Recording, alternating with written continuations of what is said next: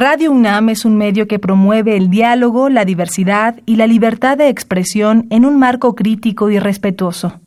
Los comentarios expresados a lo largo de su programación reflejan la opinión de quien los emite, mas no de la radiodifusora. Esto es tiempo de análisis. Esto es tiempo de análisis. Una coproducción de Radio UNAM y la Facultad de Ciencias Políticas y Sociales. Tiempo de análisis.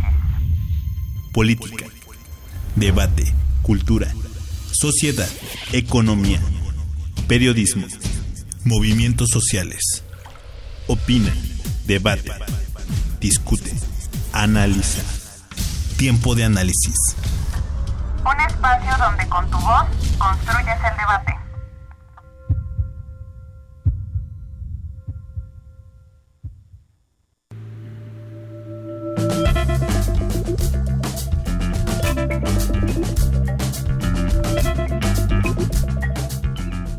La red universitaria y ciudadana por la democracia se crea debido a la preocupación por el estado precario en que se encuentra la democracia mexicana y la crisis de credibilidad que tienen las instituciones electorales en el país. Debido a esto, un grupo de académicos, periodistas, activistas e integrantes de la comunidad cultural en México y en el extranjero acordaron conformar dicha red. La experiencia en elecciones presidenciales pasadas, así como en las elecciones para gobernador en el Estado de México y en Coahuila en 2017, demuestran que hay muchos actores políticos, económicos, institucionales, mediáticos, sociales e internacionales que todavía no han asumido plenamente las reglas del juego democrático.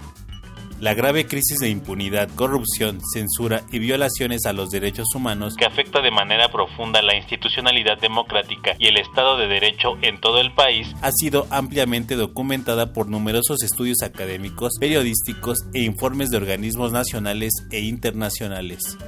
La red convoca a tomar las siguientes acciones. Movilizar una vasta red de observadores electorales, ciudadanos nacionales e internacionales para cubrir la mayor cantidad de casillas electorales posibles tanto el día de la elección como durante los conteos distritales del 4 y 5 de julio denunciar de manera sistemática y rigurosa ante las instituciones electorales, en los organismos internacionales y con los medios de comunicación todas y cada una de las violaciones a la normatividad que se cometan durante el proceso electoral organizar y articular las diferentes iniciativas ciudadanas existentes o en proceso de construcción a favor de la celebración de elecciones libres y limpias en México a nivel nacional e internacional con el fin de aumentar su impacto a favor de la autenticidad de las elecciones del primero de julio. La Red Universitaria y Ciudadana por la Democracia tiene como propósito ser un espacio abierto y plural de articulación, divulgación y acción a favor de la democracia en México. Para más información ingresa a dialogosporlademocracia.humanidades.unam.mx. Mi nombre es Ociel Segundo y es momento de un tiempo de análisis.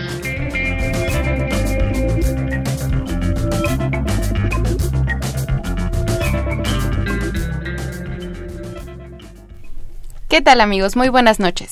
Les saluda Jimena Lezama. Esto es Tiempo de Análisis, programa radiofónico de la Facultad de Ciencias Políticas y Sociales y estamos transmitiendo a través del 860 de AM y vía internet en www.radiounam.unam.mx.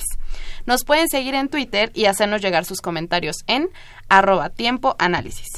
Esta noche en Tiempo de Análisis hablaremos sobre la red universitaria y ciudadana por la democracia.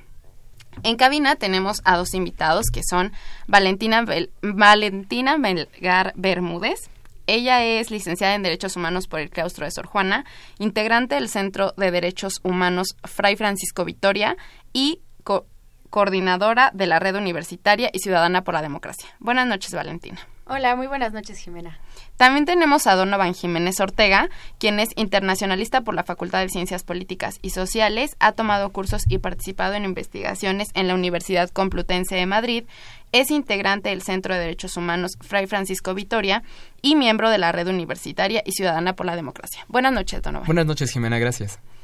Bien, amigos, pues lo que queremos hacer es introducirlos a esta organización, contarles de qué habla, de qué va y para ello le pedimos a nuestros invitados que nos hablen de la fundación de la misma, a partir de cuándo surge y cómo. Valentina. Bien, mira, la red se funda en febrero a finales de febrero de este año, tenemos una reunión con varias personas miembros de la academia y con personas también pues de organizaciones de sociedad civil a nivel nacional y a nivel internacional. Esta eh, reunión es, digamos, el cierre de una conferencia convocada por Diálogos por la Democracia, eh, que es un programa de la UNAM en busca de, pues, justo promover la construcción de democracia. Y el grupo de personas de la academia y de miembros de la sociedad civil, pues con una preocupación muy fuerte por, por lo que pudiera pasar en este proceso electoral, por también, pues, en el marco de, de esta jornada electoral que es muy amplia y muy grande. La más grande. La más grande que hemos tenido. Tenemos pues eso, graves preocupaciones por la violencia, por que las personas puedan emitir su voto de la manera segura, libre y, y pues que sea privado, que sea secreto, como debería de ser, y también por justo la integridad del proceso electoral. Entonces se hace esta reunión en la que se funda la Red Universitaria Ciudadana por la Democracia que este pues en una alianza del justamente del centro en el que yo colaboro, el Centro de Derechos Humanos Fray Francisco de Vitoria, con Diálogos por la Democracia y con este grupo de personas, pues impulsamos acciones para la protección y la promoción de los derechos políticos en el marco de esta jornada. Correcto. Me mencionaba Donovan que también está involucrada la ONU.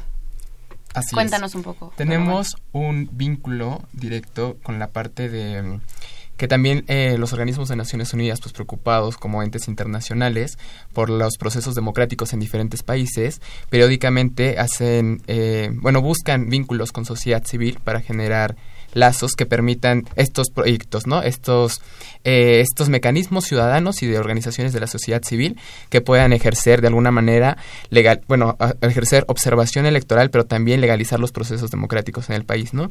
Entonces, así se da el acercamiento igual a partir del grupo de trabajo con académicos, con diálogos por la democracia y con la organización el Centro Vitoria y se hace este vínculo con el Fondo de Naciones Unidas para el Desarrollo, el PNUD, que permite que podamos tener y visualizar ampliamente eh, todo nuestro proyecto, porque esta red es importante mencionarlo, no únicamente se basa en personas ciudadanas y ciudadanos mexicanos, sino que también involucra y va a tener varias bueno, varios grupos de trabajo internacionales que harán un poco de soporte a esta observación que tendremos en los próximos días. Correcto. Sí, Valentina. Perdón, nada más también decir que justamente, eh, digamos, la red está dentro de un proyecto que se llama Observación Electoral en Campo, en el marco de la Jornada Electoral 2018, que es eh, parte del Fondo de Apoyo para la Observación Electoral que administra el PNUD. Este es el vínculo que generamos con el PNUD directamente, ¿no? El PNUD administra este fondo, pero este fondo se da... Eh, pues se ha dado ya varias veces a varias organizaciones de la sociedad civil para hacer proyectos de observación electoral, ¿no? Y este fondo en realidad viene de eh, el INE, el Tribunal Electoral y la FEPADE forman parte de este fondo, ponen dinero para que la sociedad civil pueda hacer proyectos de observación. Este fondo este año disminuyó muchísimo, tenemos un 80% menos de, de, lo que se ha tenido en otras ocasiones porque eh, pues Secretaría de Gobernación no quiso aportar nada esta vez. Entonces hemos visto que sí se ha habido, sí se ha visto disminuido mucho el fondo y pues también justamente la posibilidad de toda la sociedad civil a ejercer su derecho a la observación electoral. Correcto. ¿En qué sentido ustedes creen, a mí me inquieta bastante, o cómo creen que abona esta cuestión de observar electoralmente? ¿Por qué lo pregunto?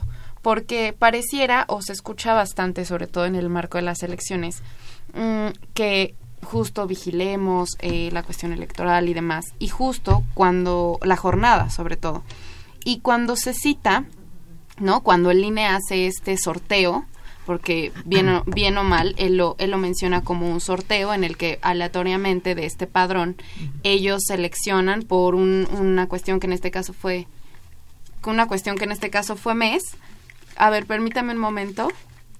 Vamos, tenemos en la línea a Walter Arellano.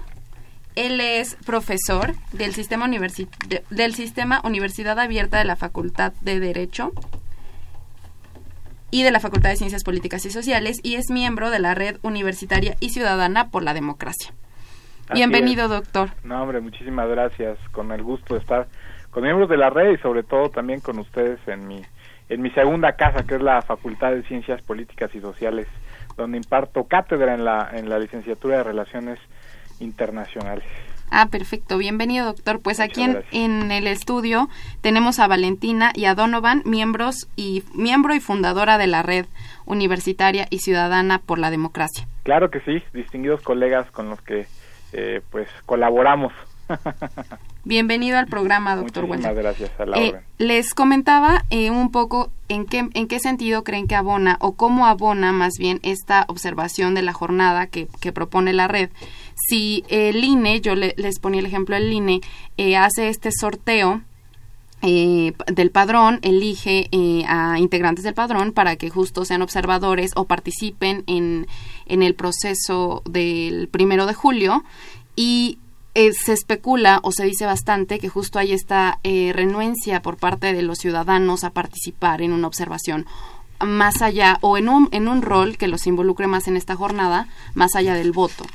Eh, en este sentido, ¿cómo, ¿cómo hace la red o qué promueve extra para invitar a, a estos observadores electorales tan importantes a la jornada? Sí, bueno, muchas veces el sorteo pues es una cosa, ¿no? Y a lo mejor el sorteo les toca a, personajes que tal vez no están tan inmiscuidos, ¿no? En los procesos electorales, pero lo que nosotros hacemos eh, de manera complementaria es eh, partir de una premisa fundamental. ¿Cuál es esa premisa fundamental? Es que creemos que la democracia es tan importante como para solamente dejárselas a las instituciones electorales.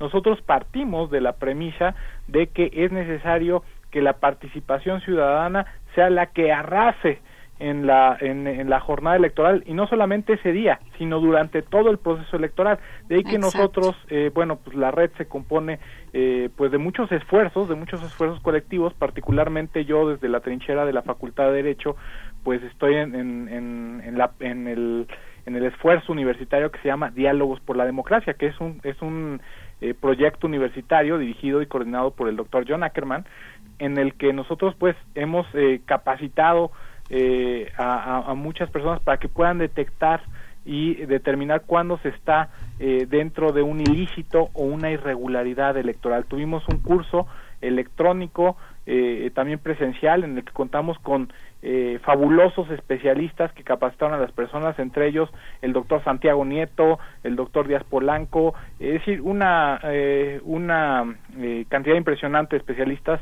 y la gente, bueno, pues tuvo mucha mucho interés. Estamos hablando de más de 900 personas que se inscribieron tanto al curso presencial como el curso en línea.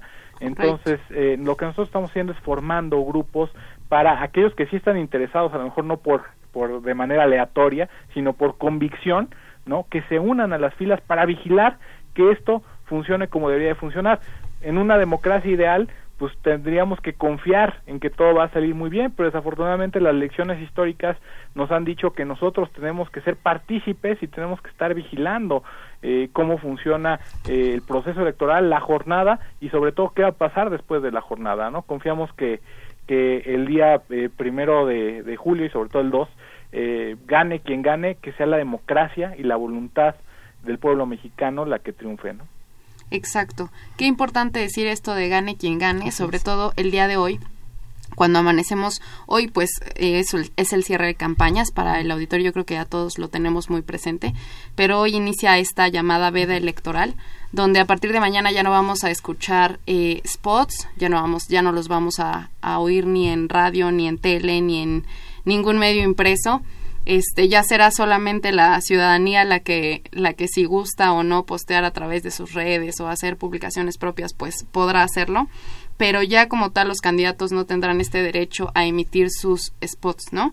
En los que nos, nos comentan sus propuestas o, se hacen eh, un poco de propaganda ellos mismos. Eh, y justo amanecemos también con las portadas de algunos periódicos y unas casas encuestadoras que nos dan un, un panorama de cómo va a estar eh, o hasta ahorita cómo es la, la tendencia del voto en la, en la mayoría, si no es que en todas, dan por ganador al candidato a la coalición Juntos Haremos Historia, que es Andrés Manuel López Obrador, pero qué importante hablar justo de este día después de la elección, cuando si bien tenemos un panorama que a todas luces se podría decir que pues él es el, el próximo presidente de la República, pues no cantemos victoria hasta el primero de, primero, el primero de julio. Y segundo, eh, pues el, el día después, ¿no? Y qué importante que esta red se preocupe por fomentar ciudadanos que estén involucrados en este proceso y que justo sean los que velen, los propios ciudadanos, ante esta desconfianza que hay o esta idea de desconfianza en contra de las instituciones, pues velar, ¿no? Qué mejor que ser partícipes nosotros que, que pues alguien aleatorio que, que ponen ahí. Coincido totalmente. Ok. Eh, bien, pues eh, me decían que este despliegue de la red eh, de inicio no nada más va a ser centrado, sí, es en el marco de, la, de, la, de las elecciones que vienen, pero sobre todo es una red que se, que se extiende más allá de este día de las elecciones. ¿Me quieren contar un poco más de eso? Así es. Mira, en verdad es que en su momento, justamente retomando lo que decían hace rato, hicimos un llamado muy amplio a la participación ciudadana, por lo cual nos hemos visto pues sí muy, muy agradecidas por las personas que se han acercado a querer participar de esta manera, de manera activa en estas elecciones, pero también pues sumamente rebasadas porque no lo veíamos así y me parece que ha sido pues muy bueno que, que haya habido tanta, tanta voluntad de participar. Y entonces, pues sí, tenemos eh, despliegue en cuatro estados, en la Ciudad de México, en el Estado de México, en Morelos y en Puebla. Tendremos un despliegue de muchos y muchas eh, personas que van a hacer observación electoral, pero también hay presencia de la red en todo el país. Estas personas, pues estamos en enlace con ellas y en comunicación con ellas, ¿no? Eh, son personas que han formado parte de la red, algunas desde el inicio, desde su fundación, otras que se han ido sumando por, por propia voluntad, por propia iniciativa o que forman parte de alguna organización. Y entonces, pues estos enlaces, estas comunicaciones eh, nos son pues muy importantes porque podemos tener un ojo de alguna manera en muchos más lugares, ¿no? Quien está llevando estos enlaces y este monitoreo es más bien Donovan, entonces le dejo la palabra a él para que pueda explicarnos. Perfecto, Donovan. Bueno, en, este caso es muy importante retomar que la participación que, están, que tenemos en otras entidades y la representación que tenemos en otras entidades de la República no se limita únicamente a personas que han sido fundadoras o son miembros activos desde el momento de la red sino que en realidad son puntos eh, centrales que en cada estado eh, tienen conexiones con otras organizaciones, otros movimientos más locales, que nos están permitiendo tener un panorama mucho más amplio de cómo va a ser la dinámica durante previo durante y posteriormente a la jornada electoral, ¿no? que es muy importante para la red estos tres momentos. Lo que estamos haciendo es comunicarnos por, con coordinaciones por cada estado dándoles acompañamiento totalmente y muchas indicaciones que son importantes para el momento de la jornada electoral, desde las capacitaciones que ha desarrollado la red en conjunto durante todas estas semanas, como también acompañamientos por cuestiones de seguridad, que es lo que más tenemos al margen ahorita en estas, en estas fechas. Pero hemos creado estos vínculos que son muy importantes porque nos permiten eh, llegar, llegar a zonas donde tal vez por cuestiones de despliegue, por cuestiones de cercanía que estamos en la ciudad, pues nos sería difícil, ¿no? Es importante, por ejemplo, mencionar que hay tres estados que eh, por historial electoral han estado, pues sí, en los principales puntos de incidencia, ¿no? De incidencia con problemáticas electorales. Estos tres estados, pues son Veracruz, Chiapas y Tlaxcala. Y es importante mencionarlos porque nosotros como red elaboramos una estrategia para estar justamente en esos puntos, en los puntos pues importantes donde podemos llegar a creer que puede, puede haber incidencias en la, en la jornada electoral, ¿no? Y lo que nos ha sorprendido mucho es la respuesta, justamente retomando un poco lo que, lo que se mencionaba anteriormente, es que la respuesta ha sido bastante positiva, una respuesta ciudadana de ciudadanas y ciudadanos que han participado plenamente y sin ningún eh, ánimo más que observar, ¿no? Y legitimar los procesos. Y en este caso es impresionante porque también ellos a su vez han generado redes locales, ¿no? Digamos que la red universitaria se ha conformado como la red grande a nivel nacional, pero a su vez ellos nos están dando muchos insumos, mucha información y también nos están permitiendo llegar a puntos donde no creíamos, ¿no? E, es importante, por ejemplo, el caso de Chiapas, donde también una compañera que está ahí ha creado un grupo de observadoras indígenas que van a estar durante la jornada, ¿no? Y esto es importante mencionarlo por los contextos tan diversos que tenemos en México y lo importante que es tener representación de muchos sectores, ¿no? Entonces, pues sí ha sido un, es un ejercicio amplio que estamos teniendo en casi más de 20 estados, aparte de los que mencionó Valentina. Son 20 estados, pues que están alrededor, tanto al norte, al sur del país, y que dan un panorama, pues, de los contextos un poco más hostiles, hostiles que tenemos en en el país en este momento, ¿no? Eh, alrededor nuestra red en estos lugares está conformada por 70 personas que están dispersas por estos 20 estados, pero en realidad pues el número que tenemos tanto de observadores nacionales como internacionales ronda un poco entre las 200 personas, ¿no? Todas las brigadas se están conformando a partir de protocolos muy bien elaborados por parte de la red de seguridad, de cuestiones más precisas para tal vez ejercer las, las denuncias que sean necesarias. Y también es importante mencionar que justamente pues la parcialidad es importante en el proceso de observación electoral, ¿no? Nosotros estamos, partimos de ese principio en la red, ser parciales y llevar una observación lo más apegada a exigir procesos democráticos y transparentes. Entonces, este movimiento que hemos hecho en los otros estados, pues va bastante bien, hemos tenido respuestas muy positivas y esperamos pues que también las personas que nos estén apoyando estén generando los propios lazos para, pues, para tener un panorama más amplio en esta jornada electoral. Correcto. Eh, ¿El profesor quiere agregar algo? Sí. Sí, no, bueno, pues sí, es que este es un esfuerzo magnífico. La verdad es que eh, Vale ha hecho un trabajo excepcional, Donovan también. Yo creo que eh, pues vamos a ver los frutos el día el día de la jornada y la, la bueno desde ahora ya los empezamos viendo es de verdad ha sido un trabajo titánico y, pues yo este mi más sincera felicitación ¿eh? para, para los todos los integrantes de la, red, todas las redes que nos este, nos han acompañado y por supuesto los medios que también nos han nos han acobijado no y, qué mejor que los propios medios de nuestra alma mater nuestra universidad que también pues voltean a ver este tipo de iniciativas que creo que eh, eh, pues ojalá no y trasciendan eh, muchos procesos electorales más. Ojalá. Bien pues vamos a la cápsula de en el librero y regresamos a la segunda parte del programa.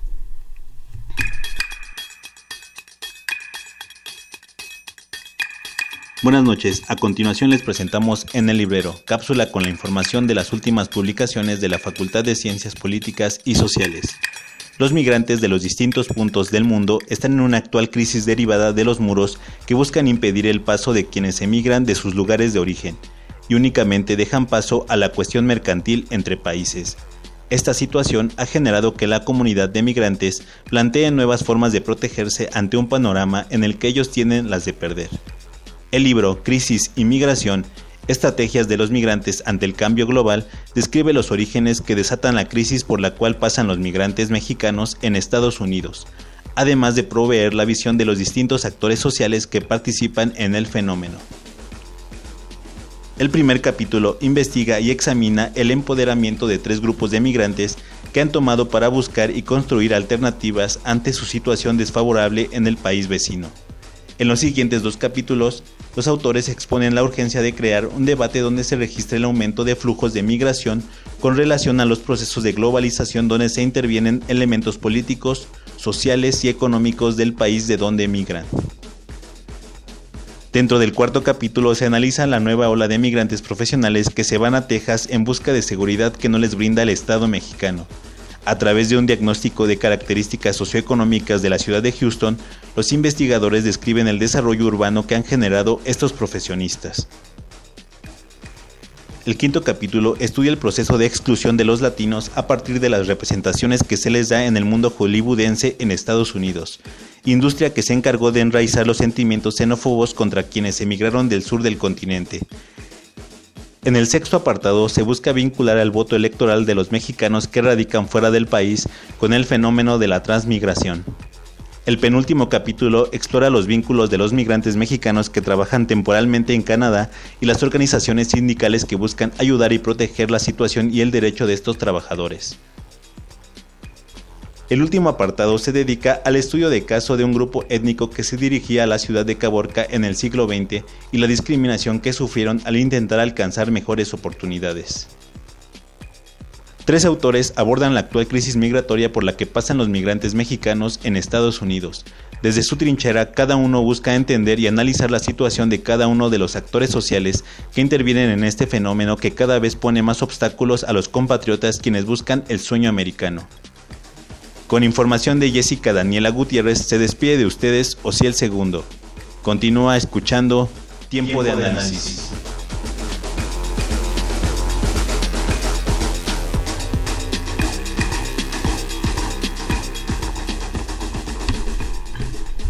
Muy bien amigos, pues regresamos. Estamos hablando eh, sobre la red universitaria y ciudadana por la democracia aquí en Tiempo Análisis. Les recuerdo que vía Twitter pueden hacernos llegar sus comentarios en arroba tiempo análisis y también a través de nuestros teléfonos en cabina que son el 55 36 89 89 y la LADA 01800 50 52 688.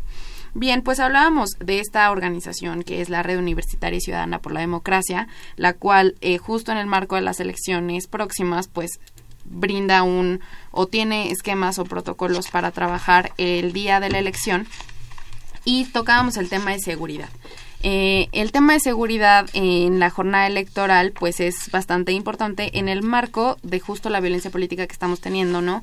Eh, van más de 100 eh, candidatos que han sido asesinados en distintos estados del país y de diversas corrientes o de diversos partidos. Entonces vemos que pues aquí justamente es un tema en el que obviamente inhibe al, al, al ciudadano o es sí es un factor que lo inhibe a ir a votar, ¿no? Independientemente de ir a votar eh, por quien guste, lo inhibe de salir de su casa y presentarse a, al pues ante la casilla. Entonces ellos hablaban de la seguridad. Yo les preguntaba o les pregunto ahora al aire de los protocolos o cómo se blinda la red, todos estos colaboradores de la red ante este entorno de inseguridad. Bien, Valentina. Eh, nosotras hemos generado pues alianzas justamente con otros actores, con otras iniciativas que van a hacer observación electoral. Hemos también trabajado pues internamente desde la red ciertos protocolos para cómo se va a comunicar, cómo se van a comunicar las brigadas, ¿no? Las brigadas tienen una persona por estado que les están coordinando. Esta persona en coordinación está en contacto con personas que estaremos aquí en la Ciudad de, de México monitoreando todo lo que pasa en los estados y con las brigadas. Pero también es importante decir que de las alianzas importantes que nos van a apoyar con los temas de seguridad es la red Rompe el Miedo, que es una red que pues tiene ya mucho más tiempo de haberse conformado y tienen muy bien armados sus protocolos de seguridad. Esta red eh, tiene una, una, iniciativa también para hacer monitoreo de periodistas en el momento de, de pues en la jornada electoral. Tienen muy bien armado y nos dieron un taller, además de estar pues con mucha cercanía, vamos a trabajar con mucha cercanía con esta red, eh, nos dieron un taller informándonos de las consideraciones que, que teníamos que tener para ese momento, ¿no? Pues desde el despliegue, cómo se tenían que dar las comunicaciones, cómo se daba la alerta de que alguien no se estaba comunicando, qué había que hacer. Entonces, pues sí que hemos preparado protocolos que vamos a que estamos distribuyendo a nuestras, a nuestras brigadas de observación. Y, bueno, también sabemos que el peligro o la, la, violencia tan fuerte que vive el país en este momento, pues es, es innegable y muchas veces sale de, del control de las autoridades incluso. Entonces, pues también buscamos espacios en los que las personas pudieran estar lo más seguras posibles. O sea, no vamos a tratar de ser héroes ni heroínas de nada. Eh, esa es información, pues sí, muy importante a tener en cuenta, ¿no? No meterse en espacios donde hay peligro evidente, donde sabemos que son focos rojos por violencia, por presencia de crimen organizado. Sabemos que esos espacios también seguramente habrá otras cosas que, que repercutan en el proceso electoral, pero no podemos poner en riesgo a nuestras pues a nuestras alianzas, a las personas que están voluntariosamente formando parte de esta red y que van a estar en el despliegue. ¿no? Ok, hablaban también de misiones especiales. ¿Quieren contarnos al respecto? Claro, vamos a tener en este caso, como mencionaba Valentina, pues sabemos que hay focos, podemos decirle focos rojos que en el historial electoral y como se han dado las, las, pues la ola de violencia en esta jornada electoral, que son tres en específico, ¿no? Los mencionábamos nosotros desde desde el centro Victoria en específico van a ser las personas que se van a desplegar estos puntos. Eh, una va a ser a Tlaxcala, la otra va a ser a Chiapas y la otra a Veracruz. Estas misiones especiales como tal, nuestro objetivo tampoco es poner en riesgo a nuestras compañeras ni compañeros, sino en, pues el punto principal es vincularnos, vincularnos pues con todas las personas que pueden ser autoridades o también con las personas observadoras que están dentro de esos estados de parte de la red y hacer estrategias mucho más amplias, ya que en estos estados, pues por el historial que se tiene, sí es conveniente que el trabajo sea un poco mayor, ¿no? Un poco más directo para tratar de vincularse también con sociedad civil que tenemos como organización, con pues personas ciudadanas que en algún momento quieran alguna información porque la red ha elaborado diferentes maneras de comunicarse a través de medios digitales, pero también con los contactos directos que tenemos en los estados. Entonces, estas misiones especiales son muy importantes para para el centro porque pues eh, digamos que se manejan de una manera diferente. Como tal, nuestros despliegues tienen coordinaciones centrales y generales importantes, pero en estas misiones en específico son grupos, son grupos de trabajo acotados que van a llevar acciones muy, muy específicas, que son principalmente de vinculación, de vinculación y para entender cómo se está llevando el proceso desde la parte institucional, ¿no? Hacer vínculos directos con las mesas eh, de trabajo que se hayan establecido por otras organizaciones o por otros ciudadanos y ciudadanas y también de observación y un tipo monitoreo en las zonas. Más bien a diferencia esto es importante o sea los observadores y observadoras electorales tienen esta capacidad de estar dentro de las casillas electorales no pero en el caso de personas que van únicamente a hacer monitoreo es estar viendo los, el contexto, el panorama y tal vez la periferia que, de la dinámica que se esté generando en estos estados. Entonces estas tres misiones son muy importantes y especiales pues, por la dinámica que han llevado estos estados y por eso específicamente se escogieron esos lugares. Correcto. Cuando hablamos de grupos acotados, aproximadamente cuántas personas van a cada estado. Van a ir dos personas. Dos personas. Tenemos, eh, o sea, estas dos personas son forman parte del equipo del Centro de Derechos Humanos, Vitoria, y en realidad pues el centro tiene ya vínculos desde pues desde hace muchos años con personas que habitan en estas en estas zonas. También las personas de la red que están en estos estados eh, se, ha, se ha hecho ya un acercamiento. En realidad lo que va de las misiones especiales es justamente ir a hacer una observación muy precisa no hacer pues las preguntas precisas con la sociedad civil de allá, con las autoridades de allá, con periodistas que estén trabajando allá, para tener la, información, digamos, de... De primera mano. De primera mano, exactamente. Mucho más que estar, eh, pues, estando en casillas, haciendo la observación, llenando los formatos, que es una labor muy importante. Van a ser otro tipo de, de, de, labores, ¿no? Sobre todo lo hicimos así porque sí nos importa mucho que tengamos información de estos tres estados por lo que representan para, la, para el proceso electoral, pero eh, no, no tuvimos, y esto es, pues lo digo de forma muy sincera, no tuvimos la capacidad de mandar despliegue para allá, ¿no? Hemos estado pues manejándolo de la mejor manera, pero pues no tuvimos la capacidad para hacer el despliegue en estos tres estados en específico y entonces decidimos que a fuerza tenía que ir que pasar algo, teníamos que hacer vínculos con las personas que estaban allá. Entonces mandamos una pequeña brigada, dos personas, que van a estar por un tiempo allá, por tres, tres días, estarán eh, pues haciendo acercamientos con quienes lo están viviendo pues de lleno, quienes están habitando de forma pues local, organizándose y que nos podrán dar información mucho más precisa. Es importante, sí, gracias. Es importante, sí, acotar que justo estas misiones por eso son especiales, ¿no? Y son muy, muy limitadas estas dos personas, pero sí es importante mencionar que la participación ha variado mucho de estados a estados, ¿no? Tenemos, puede ser el caso de, de Hidalgo, que tenemos una representación pues bastante amplia, no más de 15, 20 personas que van a conformar brigadas, que son parte de la red, pero a su vez que ellos de alguna manera van a pues hacer vínculos con otras personas, ¿no?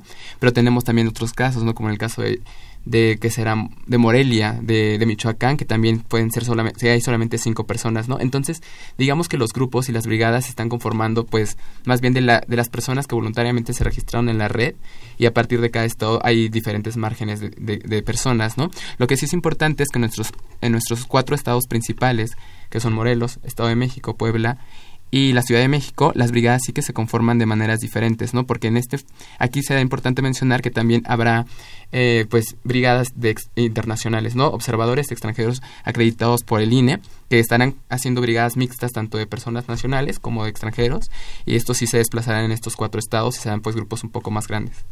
Correcto. Eh, profesor Walter. Pues, Jime, eh, yo, bueno, yo creo que lo han dicho de maravilla eh, tanto Vale como Donovan, pero yo me gustaría reflexionar acerca de algo. Fíjate que aquí hemos llegado para tener que tener miedo para ejercer nuestros derechos políticos electorales, ¿no? Para que otro país o varios países extranjeros emitan alertas de no viajar el primero de julio a México porque ya saben que se pone medio fea la, la, situación. ¿no? Justamente eso es lo que queremos, es decir, este esfuerzo es, es no solamente para el domingo, sino lo que buscamos es que la siguiente jornada electoral o las que vengan pues eh, ya no pase esto, ¿no? Es decir, que ya no haya miedo. Ese, es, esa palabra eh, que los políticos, eh, los politólogos conocen muy bien, ¿no? Que es el miedo, ¿no?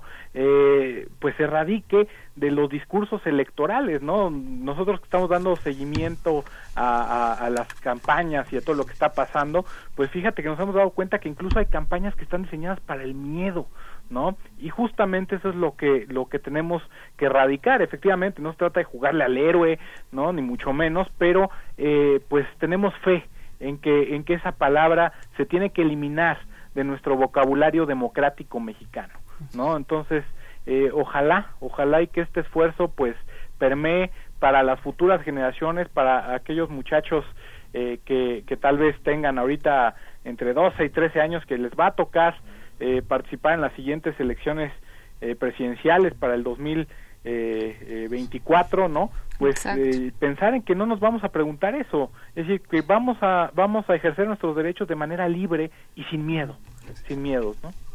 Totalmente de acuerdo. le, le, iba a abonar algo a eso del miedo. en, justamente en las en los spots que vimos o las propuestas sobre todo de campaña de, de los candidatos mencionaban mucho la paz, ¿no? La propuesta que tienen es eh, un retorno a la paz y justo es ante esta necesidad que hablamos ahorita en el marco de las elecciones del primero de julio, pero que no, desgraciadamente no se limitan solamente a violencia electoral, o sea, no es solamente que asesinen candidatos, no es solamente que el primero de julio vaya, vaya muy probablemente a haber algunos conflictos ahí por, por el mismo entorno de violencia, sino que es un, un, un, problema que hemos venido arrastrando y que simplemente ahorita en ese marco pues obviamente hay que estar mucho más alertas porque no debe ser para nada un impedimento para ejercer este derecho que tenemos de es ir a votar por quien mejor nos parezca. Sí, exactamente. Y déjame te platico algo, Jime, que el día de la jornada electoral muchas personas, muchos de, los radioescuchas, van a recibir mensajes de miedo, van a recibir mensajes diciendo, eh, ¿sabes qué? No salgas porque se están poniendo feas las cosas, no salgas porque hubo balazos, no salgas porque hubo un atentado terrorista, es justamente parte de la campaña del miedo. Muchas veces no está pasando eso, pero parte de la estrategia de, muchos antidemócratas es inhibir la participación ciudadana. Entonces, yo, yo invitaría al público a no dejarse guiar por rumores, es decir, que chequen lo que está pasando de acuerdo a medios oficiales y que no se dejen guiar por lo que dicen este, los mensajes del WhatsApp, que a lo mejor van a llegar hasta en números desconocidos y que van a decir, ¿sabes qué? No vayas a votar por esto, por esto. ¿No? Entonces, la campaña del miedo no podemos dejar que triunfe frente al espíritu auténtico de la democracia. Totalmente. Hablaban de un monitoreo. Este monitoreo eh, me llama la atención justo en el marco del boom que estamos teniendo del, del término fake news o noticias falsas que se, se propagan muy fácilmente, ¿no? Digo, eh, el rumor de, de una, un problema o de algo negativo, pues es muy fácil que se expanda. Lo vimos en, en el sismo del 19 de septiembre y lo seguimos viendo de manera cotidiana, no nada más en el entorno político electoral, sino en cualquier entorno, en cualquier esfera. Basta con un rumor a través de WhatsApp Digo, creo que todos hemos recibido algún mensaje de estos o visto alguna publicación en Facebook o un tweet que ni siquiera es de una cuenta verificada y ya dicen que pasó o los mismos actores políticos propagan desgraciadamente estas noticias falsas con fotos de mítines que no existen o con mensajes de encuestas que tampoco existen. Entonces, qué lamentable que estemos ante este entorno, pero ustedes hablaban de un monitoreo. No sé si este monitoreo va a tener acceso a la ciudadanía en general, hay una página en donde lo van a estar subiendo o solamente es interno. Bueno, eh, déjame decirte que lo del monitoreo, pues eh, nos, los asignamos los que estamos en el proyecto de diálogos por la democracia y estamos dando seguimiento justamente a eso, ¿no? Tenemos un apartado de fake news ¿no? que desafortunadamente ha sido otra de las estrategias de los antidemócratas, ¿no? lanzar noticias falsas a diestra y siniestra y hemos encontrado de todo. Eh, desde las más extremas hubo una que en que le atribuían eh, ser sofílico al candidato eh, de, la coalición eh, Juntos Haremos Historia. Entonces, eran, a veces son tan absurdas, pero se propagan, ¿no? Y desafortunadamente, pues todavía no tenemos una, una cultura para distinguir entre las fake news y las, las noticias reales. Sobre todo las primeras en caer son las mismas tías que te mandan las imágenes de Piolín cada lunes. Exacto. ¿no? Ellas son especialistas, ¿no? En caer en, en ese tipo de, de, fake news. Los más jóvenes como que ya, ya tienen un ojo más clínico, ¿no? Para detectar esas noticias, porque muchas de ellas vienen en, en, algún, en, en algunas páginas que ya se conocen por ser, eh, pues, repartidoras de fake news. Y fíjate que hay un caso muy particular. Una página que con cinco días de existencia lanzó un montonal de noticias que se volvieron virales. Esta página se llama Retroceso.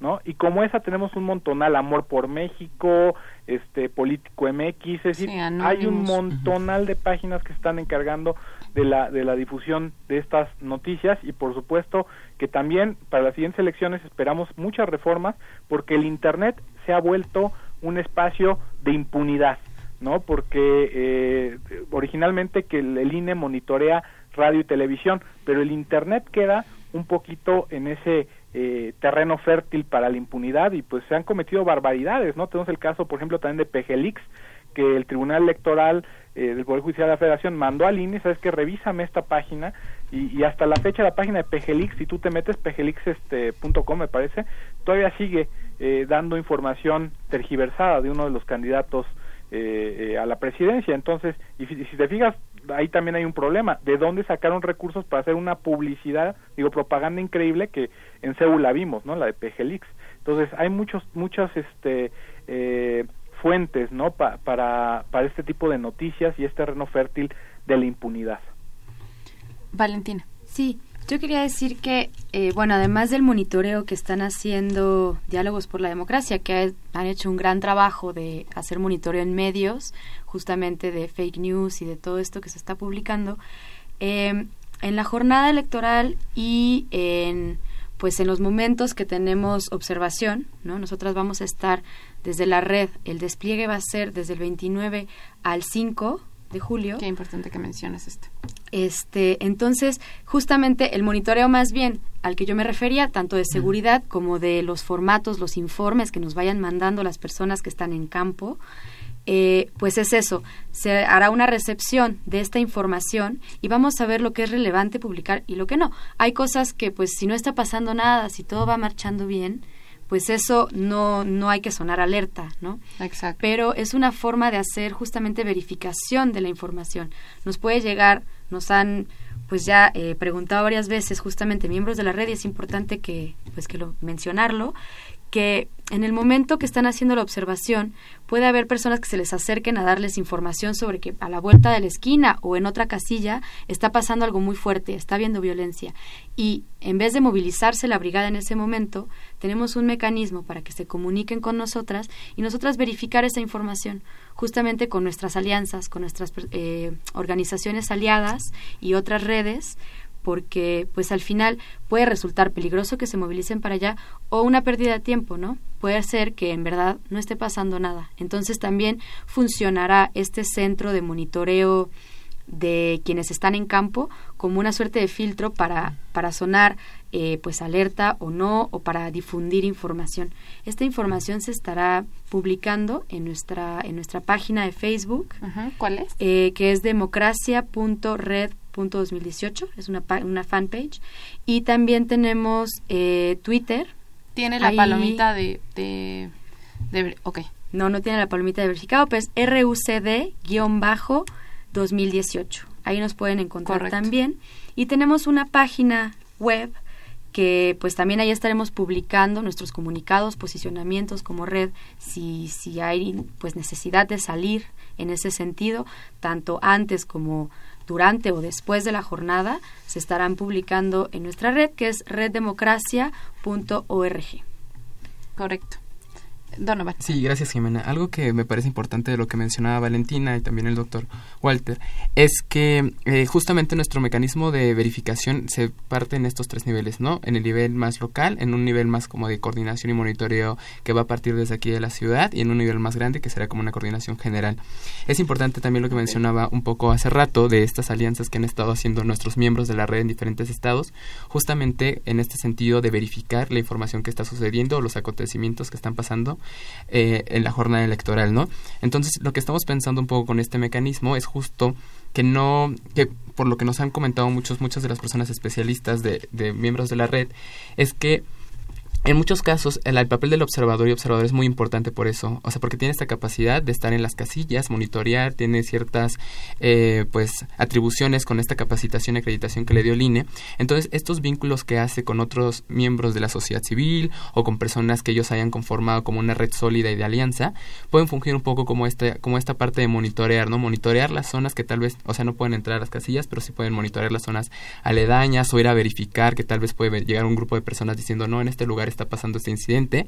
Pero entonces así hacemos que nuestros observadores y observadoras no, no digamos que no pierdan esa dinámica que están haciendo dentro de las casillas, ¿no? Sino que tengan un equipo de soporte que pueda ir a verificar, ir a, confirmar que esté pasando o no esté pasando cierta acción y entonces tener un poco de filtro, ¿no? Así tampoco desplazamos y hacemos esfuerzos de más en lugares donde realmente no esté pasando nada y también la información que nos va a llegar hasta el centro de monitoreo aquí en la ciudad, pues va a tener varios filtros, ¿no? También estamos pensando un poco en que tenemos como estos tres pasos, ¿no? De verificación, tanto lo que nos dice la persona, nuestras personas observadoras, como lo que puede informar estos monitores, pero también lo que dice la prensa, la prensa local o lo que están publicándose en ciertos sitios, comparar, ¿no? Verificar que realmente lo que se está mencionando y lo que se está diciendo sea verdadero, ¿no? Porque esto es muy importante para poder actuar o no actuar en ciertas circunstancias de riesgo. Totalmente. En este sentido que hablan de los observadores y la mencionaste una acreditación del INE. Así es. Eh, cuéntame un poco de, o cuéntanos de la acreditación del Pues e. la acreditación del INE básicamente fue un proceso que hicimos, eh, el Instituto Nacional Electoral sabe de la existencia de esta red, porque de hecho es un requisito que pide el INE para, dar para que nosotros podamos tener este funcionamiento como organización promotora de la observación electoral. Entonces digamos que todas las personas que son parte de la red tuvieron que pasar por un proceso de capacitación que dio el INE y a su vez obtuvieron una acreditación formal.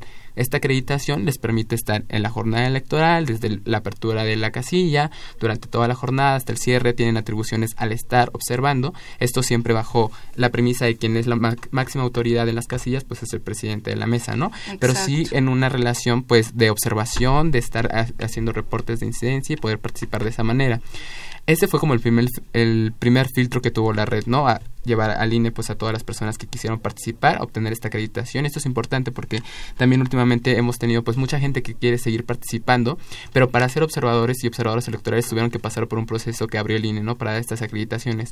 Posteriormente a ese proceso, nosotros dimos capacitaciones ya internas con las personas que se acreditaron, desde la red donde explicamos pues todos los mecanismos de seguridad, de seguimiento y de incidencias, pero eso es un poco cómo funciona el registro frente al Instituto Nacional Electoral.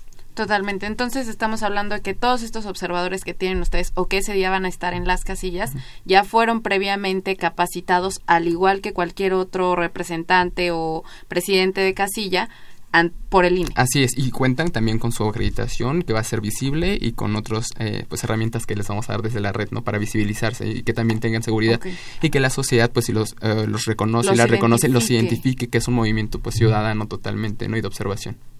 Qué importante que tengan esta acreditación por parte del INE porque es un respaldo por parte de la organización que al fin y al cabo va a organizar, valga la redundancia, este instituto es el que va a organizar el encargado de pues toda la planeación de un proceso que pues las boletas ya se imprimieron desde eh, hace algún tiempo y pues en sí el, todo el, engranaje lo que va a pasar ese día es, es bastante importante.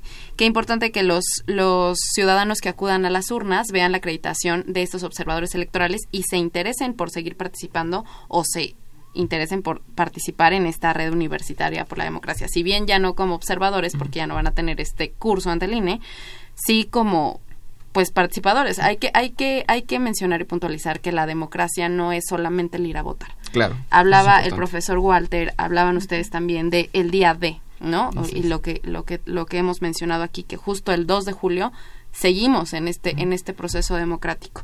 Así es. Bien, pues eh, mencionaban que su despliegue empieza el 29 de junio y me hablaban de un, eh, una presentación a medios que van a tener el día 29 de junio o mañana. No, mañana. Mañana, mañana. tendremos una conferencia de prensa en el Hotel Ritz en Sobre Madero, ahí en el centro histórico. Eh, esta conferencia de prensa, ya hemos tenido varias de presentación de la red, de las labores de la red, pero digamos es para dar inicio a nuestro despliegue. Ya están, ya han llegado y ya habrán llegado para ese momento eh, personas que están acreditadas también como visitantes que vienen del extranjero. Esta es otra acreditación que también es por parte del INE, que se les da a personas, pues, a la ciudadanía de otros países que eh, quieren participar como observadores y observadoras. La red, como habíamos dicho, tiene ese componente internacional. Entonces, pues estarán llegando estas personas y son quienes también van a dar, van a tener voz en este espacio de mañana. Mañana vamos a hablar justamente de, pues nuevamente las preocupaciones que tiene la red, de las acciones que vamos, que vamos a tener, del despliegue que ya hemos comentado aquí, de los alcances que tenemos y pues un poco el llamado a, la sociedad civil a participar de forma activa, que ya habíamos hecho antes y que, pues como dije, ha sido impresionante verdaderamente cómo ha sido el acercamiento hacia, hacia esta iniciativa que, que ha sido pues de muchas personas, de, como decía, de miembros de la academia, de personas pues de México que, que han querido con estas preocupaciones en el marco de la jornada y en el marco del proceso que tenemos, eh, pues participar de forma activa, ¿no? Entonces, pues el llamado es eso. Si reconocen a nuestras brigadas, pues apoyarse, eh, compartir información, las personas que están en los lugares en donde tendremos despliegue o que tienen conocimiento de estos espacios, también que haya un acercamiento, ¿no? La importancia de llegar desde el 29 es justamente hacer alianzas, hacer eh, un acercamiento con, con las personas que están pues in loco, que están en el espacio, que conocen mucho más, ¿no? Los estados que conocen el contexto en el que viven, que conocen cómo está realmente la violencia allá o pues mucho más allá, ¿no? Que saben cómo han estado las campañas, cómo ha estado, cómo ha habido ese acercamiento, ¿no? De las candidaturas eh, y también con las autoridades locales. Nos importa mucho, pues sí resaltar que, que bueno, a raíz de que tenemos, pues dinero, que tenemos apoyo del FAOE, que es este fondo que ya mencionaba yo antes, hemos tenido acercamientos con las diferentes eh, con los diferentes, con el Tribunal Electoral, con el INE y con la FEPADE, ¿no? Con los diferentes representantes de estas instituciones. Entonces, pues eso, como decir que también eh, nos importa tener este vínculo porque también vale de pues la exigencia a que nos den este respaldo, ¿no? Somos ciudadanía, vamos a hacer eh, participación ciudadana y observación totalmente parcial y sin ningún interés detrás. Imparcial. perdóname. Imparcial. no, ya, sí, todo mal. Imparcial, discúlpenme, no vayan a creer otra cosa. Este totalmente imparcial, pero también queremos resaltar la importancia de la labor de las instituciones y el acercamiento con estas, ¿no? Porque es importante exigirles también, en su caso, si es necesario, que hagan valer los derechos de todas las personas. Bien, Donovan, como comentario final. Pues principalmente sí, eh, que la ciudadanía y tu auditorio principalmente conozcan de esta red, ¿no? De esta red y de todo el esfuerzo que se ha realizado de, pues ya de hace algunos meses, pero también eh, de toda la cantidad de personas de diferentes sectores, academias, ciudadanos, ciudadanas que están participando de verdad de una manera, pues totalmente voluntaria y creyendo en, que puede ser esta, esta oportunidad un momento, pues es una, son unas elecciones, digamos que históricas y únicas, ¿no? Entonces, el nivel de participación y la respuesta que hemos obtenido es bastante buena, bastante buena en el sentido de que nos ha permitido ver que las personas quieren exigir y tienen la posibilidad de exigir procesos de verdad democráticos, que y también el punto de, de ser ciudadanos y ser ciudadanas críticos, ¿no? Críticos, esto mencionándolo porque no importando los resultados que tengamos en la jornada electoral, hay que seguir promoviendo procesos democráticos en el país, ¿no? Por eso el trabajo de la red no es de un día en la jornada electoral, sino es de previo, posterior y creo que el trabajo que seguirá será largo, ¿no? Para de verdad hacer que las instituciones respondan de la manera que tienen que hacerlo y que la participación sea más activa, ¿no? Entonces, es un llamado a principalmente a ciudadanos y a ciudadanas que ejerzan esta capacidad que tienen de acción, no únicamente en el voto, sino que también pueden impactar en otras esferas y ámbitos durante y posteriormente, que es lo más importante, ¿no? Entonces, muchas gracias, Jimena. Muchas gracias a ti. Walter, un cierre. Pues, Jimé, pues me gustaría invitar al auditorio a, que si conoce de alguna irregularidad o si, si siente que, que por ahí vio algún delito durante la jornada, pues nos mande un WhatsApp porque nosotros nos vamos a encargar también de dar asesoría jurídica para todo aquel demócrata que quiera ir a denunciar las malas prácticas electorales y, me gustaría compartirlo con tu auditorio. Nuestro WhatsApp es 55 ¿Sí? 50 ¿Sí? 30 71 95. Ok, ¿lo repites? 55 50 30 71 95. Correcto y eh, también este, estamos ahí en, Twitter, arroba diálogos UNAM, ¿no? Eh, entonces, eh, nosotros estamos trabajando de la mano con, con el Vitoria, que de veras han hecho un esfuerzo fenomenal, ¿no? Yo estoy admirado por, por tanta este, pericia que han tenido este, todos los organizadores del, del, del Vitoria, ha sido, ha sido increíble que me dieran la oportunidad de, de colaborar eh, con ellos también, ¿no? Y eh, pues invitar también a toda la gente que lleve bien cargado su celular por si ve alguna irregularidad, discretamente pues eh, la grabe, ¿no? Y la documente y, se denuncie. Si alguien por ahí siente que hay algo que está mal a las cercanías de la casilla, ¿no? Si de repente llegaron acarreados que trajeron a votar, si conocen las casas, si ven por ahí una casa amiga, que las casas amigas en realidad son casas enemigas donde se coacciona el voto, ¿no? De, digo, perdón, donde se compra el voto, este, pues denunciarlo, ¿no? O si ven a alguien que le estén coaccionando el voto, es decir, que están obligando este, a votar por determinado personaje a cambio de, de, de, permanecer en su trabajo o algo así, pues que, que nos hagan llegar, ¿no? Para, para, darle seguimiento y que no quede impune, ¿no? Y pues eh, les mando un fuerte abrazo a mis queridos amigos eh, del, de la red, ¿no? del Vitoria, por supuesto a ti en el, a, ti en el auditorio, este, eh, ¿no? Y a todos en cabina. Sí, muchas gracias. gracias. Bien, pues el tiempo se nos acabó, pero yo los invito a estar pendientes de la Red Universitaria y Ciudadana por la Democracia y les agradezco a ustedes por haber estado aquí en el estudio, Donovan y Valentina, a Walter en vía telefónica.